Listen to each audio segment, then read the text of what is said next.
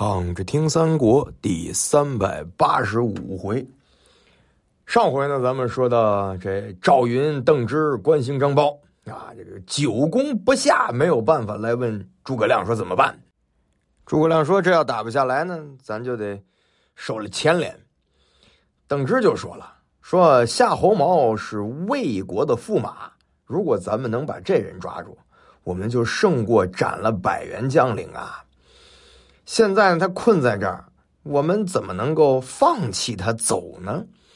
诸葛亮说：“这样，我呢自有一计。此处西连天水郡，北抵安定郡，这两处太守不知道是谁呀？哎，有有人知道啊？这探子来说，就说啊，说天水的太守是马尊，安定的太守是崔亮。”呀，诸葛亮一听这高兴了，于是呢就把魏延叫来说：“是如此如此，怎办怎办？”又把关兴、张苞都叫来，也跟他们说：“啊，如此如此，怎办怎办？都安排好了。”又让心腹军士二人领命：“哎，你们怎么办？怎么办？”打发走了。各自呢领了命之后，他们就各自忙活各自的事去了。诸葛亮呢就在这个南安城外，让军士们呢。屯草在这城底下，号称呢是要烧这城。这魏国的军队听了以后呢，都大笑不已啊，就觉得你这是疯了，我们才不害怕呢。那安定太守崔亮在城中呢，就听说这蜀兵围了南安，困住了夏侯茂，他呢心里头也比较慌，就点军马大概四千来人守住城池。忽然有一人。从这正南方而来，说是有军事机密要相告。这崔亮就让他进来了，就问他：“你谁呀？”这人说：“我是夏侯都督帐下新副将，我叫裴旭。现在呢，我奉都督的将令，特来求救于天水、安定二郡。这个南安甚急。”这每日城上是纵火为号，希望你们两郡呢能够来救援，啊，到时候我们开城门来接应。啊，这崔亮说：“你有没有都督的文书呢？”这裴旭呢说：“有。”啊，就从这个衣服里掏出来，但是大汗淋漓啊，已经把这书信湿透了，就赶紧抖了一下，让他一看啊，就收回来了。着急忙慌的呢，让手下换了马，于是就往天水而去。没两天，是又有报马来到，说是天水太守已经起兵救援南安去了，叫这个安定呢也早早的去接应。崔亮呢就跟这府上的官员商议，大多数人都说说如果你不去救，咱们把南安丢了，这把这夏侯驸马再给折了，那这都是咱的罪过，你只能去救。于是呢，这崔亮就点起人马离城而去，只留文官守城。这崔亮提兵来到南安，大路进发，只看见是火光冲天，于是呢就催兵趁夜前行。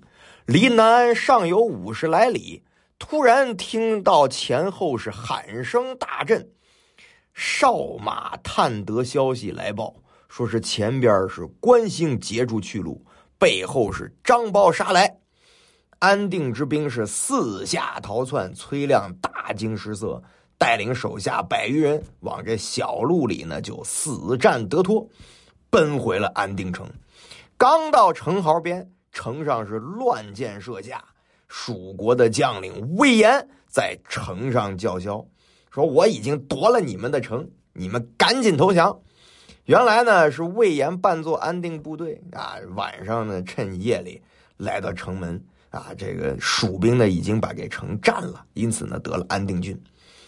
这崔亮慌忙就投天水郡来，走了没一会儿，前边呢一边军马排开，大旗之下一个人是羽扇纶巾，道袍鹤氅啊，这你知道谁了哈？